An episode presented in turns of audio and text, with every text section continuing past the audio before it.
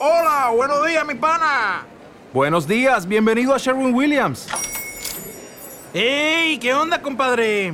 ¿Qué onda? Ya tengo lista la pintura que ordenaste en el ProPlus app. Con más de 6.000 representantes en nuestras tiendas listos para atenderte en tu idioma y beneficios para contratistas que encontrarás en aliadopro.com. En Sherwin Williams somos el aliado del PRO.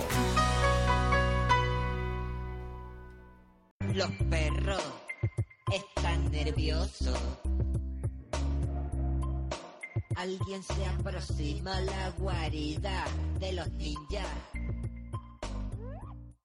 Hola, estás escuchando El Horror Cósmico, con la S entre paréntesis, el podcast de terror, humor y ficción absurda.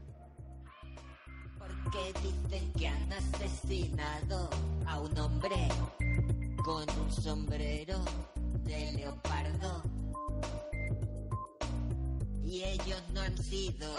Es mejor perdonar. Hola, una semana más, te doy la bienvenida al Horror Cósmico, con la S entre paréntesis. Unas uñas de cuchilla. Unas uñas de cuchilla. Unas uñas de cuchilla. Yo soy RR López, ya sabes, el que desde agosto mm, regenta este extraño lugar, esta cantina galáctica o cósmica con la S entre paréntesis y también llena de horror.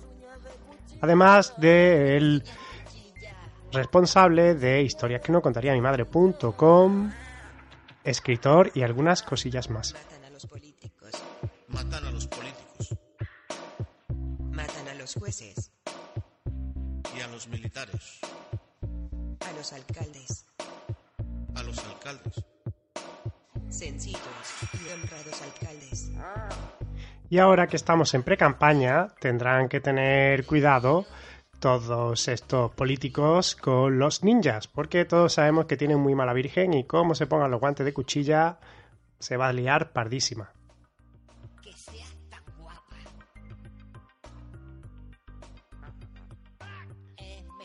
Pero bueno, ninjas aparte, hoy venimos a hablar de un tema que no es muy conocido dentro del mundo del misterio y que está relacionado con la literatura y que espero que te resulte interesante.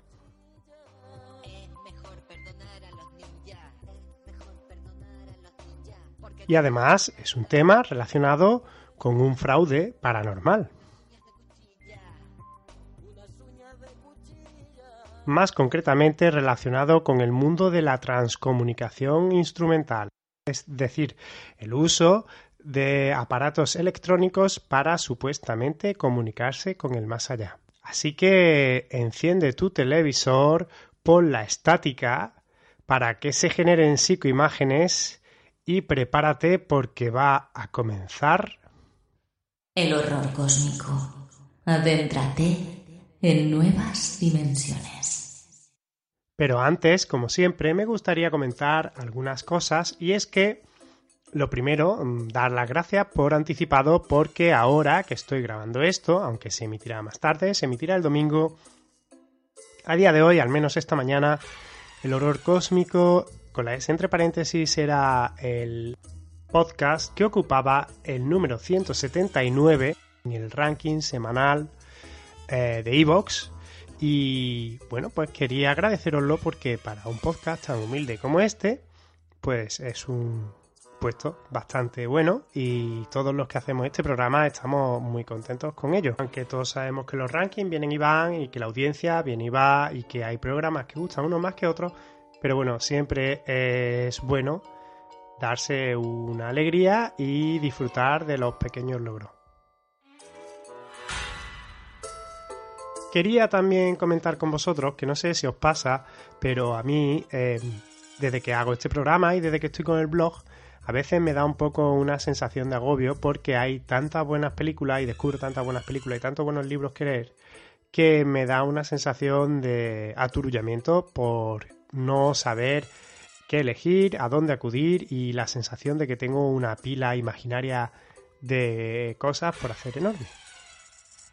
Y no me gustaría ser yo el que os causara esa sensación. Así que el otro día estaba reflexionando y me acordé de la película Cold Mountain, protagonizada por Jude Law y Nicole Kidman, en la que eh, Nicole Kidman eh, se queda en la granja con, con la chica esta que protagoniza el diario de Bridget Jones, que ahora no me acuerdo de su nombre, y el único entretenimiento que tenían las pobres pues era un libro eh, que leían por la noche. En aquella época, si era afortunado, tenía una biblioteca e incluso podía escoger entre diferentes libros. Y no digo yo que fuera mm, peor que lo que hay ahora, que es una sobresaturación de entretenimiento y de opciones de ocio y de, de formas de cultivarse uno. Pero yo personalmente creo que me hubiera aburrido mucho teniendo solamente para elegir entre los libros de una biblioteca que quizá pues no me gustarán todos, ¿no? Y entonces me gustaría que pensara, igual que pienso yo, que siempre es bueno tener la posibilidad de elegir. Así que intentemos verlo de ese modo, en lugar de como una pila inmensa de cosas que tenemos por hacer o que se quedarán sin hacer, pues disfrutar de que tenemos una inmensa variedad de oportunidades para disfrutar y ser, en la medida de lo posible, un poquito más felices.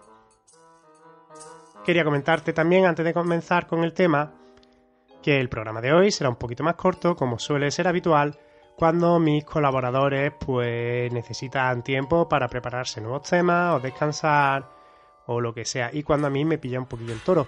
Así que bueno, tendremos dos secciones y creo que van a ser dos secciones muy interesantes porque no te he comentado en la introducción que habrá una segunda sección en la guarida del ligre que se está convirtiendo un poco en cajón desastre porque hoy no vamos a hablar de ficción absurda, pero sí vamos a hablar de un tema que creo que te va a interesar, que es la puerta de Tannhauser. Sí, la puerta de Tannhauser, la que mencionaba el replicante en Blade Runner antes de morir. ¿Qué es en realidad esa puerta? ¿Existe algo similar a la puerta de Tannhauser? Que por cierto, en alemán se pronuncia Tannhäuser. Y está relacionado Alemania con el origen de el mito. No sabría si decir si mito o no o realidad, pero bueno, ya lo descubrirás, como digo, en la segunda sección de este programa que va a ser un poquito más corto de lo habitual, pero espero que no por ello menos interesante, porque como decían los de la trinca, que no siempre van unidas cantidad y calidad.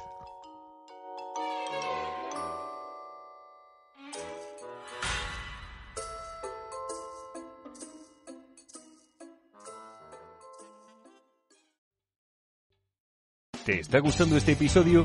Hazte fan desde el botón Apoyar del podcast de Nivos. Elige tu aportación y podrás escuchar este y el resto de sus episodios extra. Además, ayudarás a su productor a seguir creando contenido con la misma pasión y dedicación.